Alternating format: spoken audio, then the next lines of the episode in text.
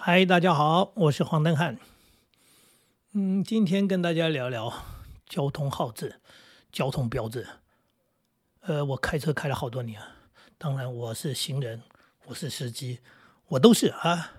但开车毕竟是一件大事，嗯，尤其我们住在乡下，出入要交通工具，那么要开车，肯定要开车。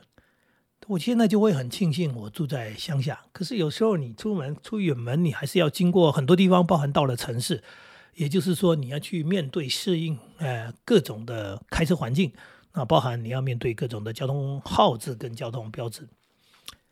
这种交通号志跟标志当中，第一个当然就是所谓的红绿灯问题。呃，熟悉的地方你就会很清楚，这个地方有红灯，那这个地方呃的灯号，所谓的灯号就是你很清楚，呃。清楚到什么程度？清楚到说这边有左转的号志，那这边是没有左转的号志。那这些地方，因为你熟悉，你常常进出，所以外地人来到这边，就像我们去到外地一样，有时候会有一些困扰。那第一种困扰是什么呢？黄灯的时间，这我开车走到很多地方都会这样。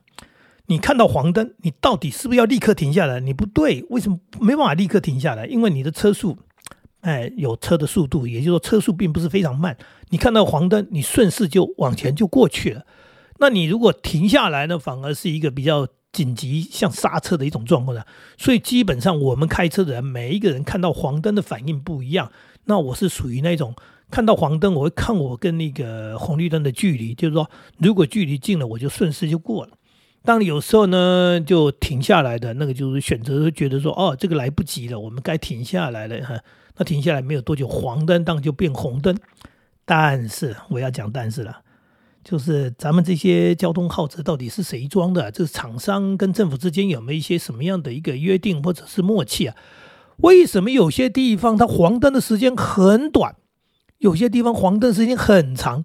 这不能有规则吗？也就是说，对于一个开车人来说，我看到黄灯，我觉得哎呀，我该过了，因为我都已经距离这么一点点，就你你正在过就。啪！它变红灯了，你吓死！你说哈它怎么立刻就变红红灯了？那这个这个这个第一个可能有造成违规的状况，但是你你无心啊，你不是真的要闯红灯啊，你只是觉得说啊，这个黄灯时间我车子应该会过去嘛？那谁晓得这个黄灯怎么闪这么两下它就变红灯了？还有一种黄灯，它也很气人，就是你看到黄灯了，你觉得你就该停下来，就停下来了，半天就在那边黄黄黄黄黄了半天，然后它才变红灯。那你心想说：“我刚刚干嘛停下来呢？我刚刚应该就过去了，我停在那边，这个像个傻瓜一样。”这时候，当然就会有人告诉你说：“你看到黄灯就停就没错了，不差那几秒钟。”可是有时候真的蛮沮丧，的，说到底那个车子正在走，诶，他不是说停就停呢？我今天有个车速，诶，你难道要紧急刹车吗？对不对？所以像这种状况，其实变成开车人的一种困扰。当然，还有刚刚讲的那种号志当中有什么什么，这边有左转的，或者是没有左转的。那那个那个，现在有些地方它的设计，它不是四个灯啊，它只有三三个灯。然后那三个灯当中呢，就就讲说你这边是绿灯，呃，对面那边是红灯，也就是说它是要让你左转的。但是外地人来到这里，他不知道，他一看，呃，对面有直行车，那我要让直行车，所以他绿灯他也不敢转。然后不敢转呢，当然这个时间就错过了。等到呢前面那边那个对面的车子走着走，哎，等了半天对面车子没走，后来对面车子走了，接着呢这边又变红灯，哎，过不了。也就是说你想个左转呢，左转还真困难。所以开车人呃不怕右转，怕左转，因为左转要跨马路。呃，如果能够掌握时间过，当然就好。有时候。车多，或者是刚刚讲的耗资的问题，变成呃左转很难，那弄了半天就会回堵，回堵当然就呃有交通不顺。那现在还有一种情况，就是行人的这个过马路的权利，呃，没错，行人肯定很重要，呃，因为我们每一个人也都是人嘛，你只要走在路上，你就变成行人了。那去到大都市里面啊，尤其台北，你就发现有个问题来了，哎，尤其现在听说警察还抓得更紧。呃，哎，还会玩弄你说那一天有个警察就站在那个斑马线上爱走不走的，结果那个那个车子呢，最后呢就忍不住就过了，就就就过的时候，就另外一个警察就出来就把他拦下来，说你没有礼让行人。他们说这是警察设陷阱。当然有另外一种论调，就是说警察也是人呐，你看到人，你为什么可以说他要过不过，你就你就直接过？但是现在我们要谈的就是那个要过不过。呃，现在在台北的时候的执行当然没问题了，因为执行行人是跟你同方向的。但是现在绿灯了，你要右转了，你发现好难。为什么好难呢？因为行人在过马路。然后都市里面行人人数又多，那他不是一群人一起过马路，他是陆陆续续过马路，所以问题来了，你可能一个绿灯，结果右转的第一辆车子，因为有行人嘛，他就没办法转，那他就等等着这个人呢才过呢，那边又有个人来，那你又要让那个人、这个人、那个人在这个陆陆续续的过程当中。最后右转的车子走不了几步，甚至是完全不能走，那也就是又变成了一种状况，就是几乎没办法右转。那等了半天，一个灯号，哎，那尤其在大都市，它那个灯号时间很间隔很长，你可能等了九十秒，终于有了一个绿灯的灯号，结果车子走不了两步，然后接下来你要再等九十秒，我觉得这非常考验人的耐心。会有人又说。啊，就等九十秒会怎样，一个九十秒，两个九十秒，不要以为人有那么多的九十秒可以等啊！哈，呃，有些人是有急事，有些人就算没有急事，他也觉得我车子为什么没办法前进呢？这就像高速公路在堵车一样，堵个几个小时，那也要跟政府官员一样讲闲话嘛？说几个小时重要吗？那就像说那个缺蛋的时候，就是说不吃蛋又不会死，对啊，堵车也不会死啊，塞车怎么会死呢？就像刚刚讲的说，那如果这样的话，那我绿灯过不了，转不了，也不会死啊。但是人不是会不会死的问题，是快要气死了，快要急死了，对不对？那急死、气死都不会死，但是让人非常的难以，真的叫做难以接受的感觉。那这就是在开车的时候的一种驾驶者的一种心理状况。那当然呢，我们开车出外还有遇到一种状况，竖线。嗯，四十，四十，四十怎么开呢？这明明是个郊区。如果你是在街上，你速限四十，我们很理解，人多车多，你开快了本来就是不对的，呃，太危险。这个危险是你可能呃撞到人，撞到车子，因为在那么多人多车多的地方，所以你那么疯狂开车是不对的。在郊区，六十。有时候都不合理，为什么？因为路宽路直，你叫大家开个车子，车子只能跑六十，都已经很不合理。还有地方是四十，更可怕的是地方是有很多地方还有呃测速照相。对，政府说，政府说啊，这是政府说的，他们在执法嘛。那测速照相就是要抑制这些开车太快，这些叫做飙车的人，这些开车超速的人。什么叫超速？就是他定了。六十，你超过六十就叫超速。他定了四十，你超过四十就叫超速。问题是路宽路直，然后下坡，然后呃又没人又没车啊，那这样的地方，你真的要人开四十六十还真为难。为什么？因为车子呃开车人都知道，基本上在下坡，有时候不用加油门，它都咻滑的，它都超过。那你要一路踩刹车哈。更重要的是。警察庄的测速照相都非常的隐蔽，也就是说，他利用树、利用牌子、利用各种东西障碍物挡住你的视线，让你哎有时候根本看不到那只超照相的那只杆子。那这感觉就是像在偷拍一样，呃，但是事实上很多地方都是这样。呃，这这这是我们对于执法的一种不理解，就是说你在执法的过程当中，你的目的是什么？是要交通安全嘛？那如果交通安全必须说开很慢才会安全的话，那应该把所有的车子的功能设计，就是说你最高只能跑到多少？哎，如果哎多少你就开不上去了，这样最安全。可是事实上不是这样的嘛，不是这样，所以就是。安全不安全，有时候不是这个四十六十的问题，呃，而是驾驶者疲劳驾驶、喝酒驾驶，或者是更更奇怪的驾驶，他不会开车的驾驶乱开的。然后，哎，然后你在这种所谓竖线还设陷阱的情况之下，到底合理吗？那当然，我们不是民意代表，我们就是普通老百姓。这今天也就跟大家闲聊，说在开车者的一个一个心声，就是说有很多时候某些地方的这一些规则规定，那当然规则规定都是所谓的政府。那政府是一个庞大的机构，你讲政府其实也是很不精确的，就是这个地方政府，甚至不是地方政府，是说当初在设计这个道路这个。安安那个竖线的或者是交通号志的，到底是什么人设的？什么专家？有哪些专家？或者有哪些根本不专家的呃的的人来决定的？然后他们订立的这个东西，最后就是要你遵守。你只要不遵守，就是说你违规，你不守法。所以我们就变成很容易变成一个所谓不守法的人。那不守法的原因是这个法到底是合理不合理啊？那法律界人讲说恶法亦法，就是说恶法也是法，反正它就是个法，你就是要遵守。那就让我们去思考到说，哇，原来民主法治就是这么一回事。他定了法，然后你就要被治，这叫做法治。那这个法合不合理呢？呃，不管。哎，那这叫进步吗？所以当然慢慢就会有很多声音出来，大家在讨论一些法律，然后说哦，这个法不合理，这个不合情，所以要修法。是的，所以那个大工程，那有些法就在立法院里面放了半天，修了半天，几十年也还没修完。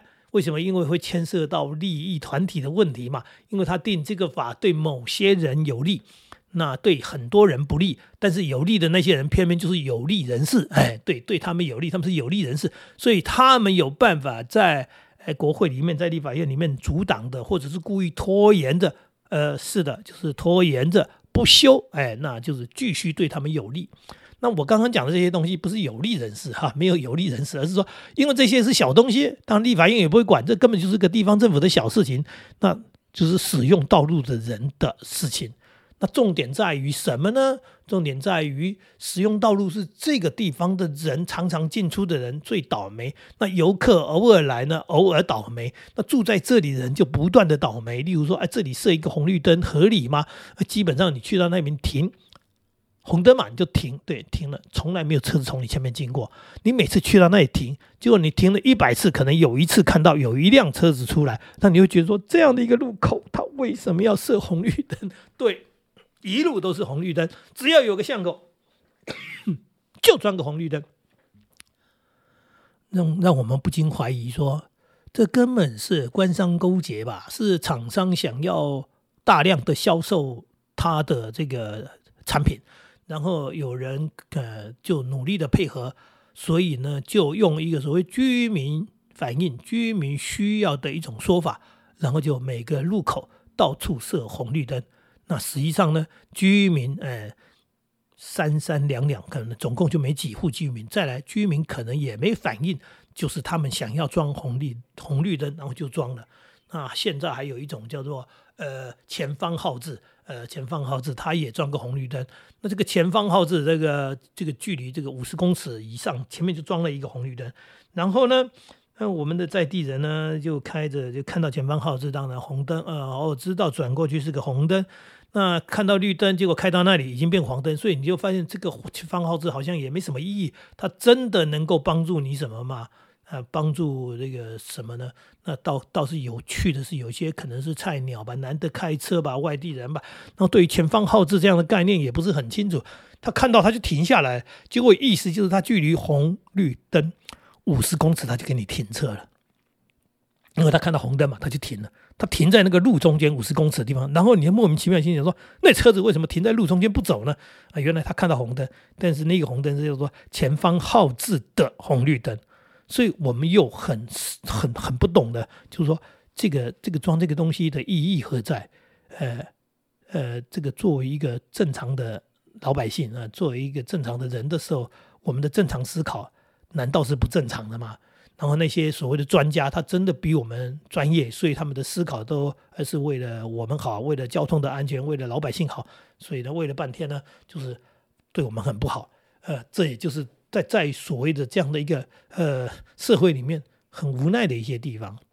所以你看到号字，你看到这些标志，你有时候会觉得说，我当初去考驾照的时候，我熟读了这些交通。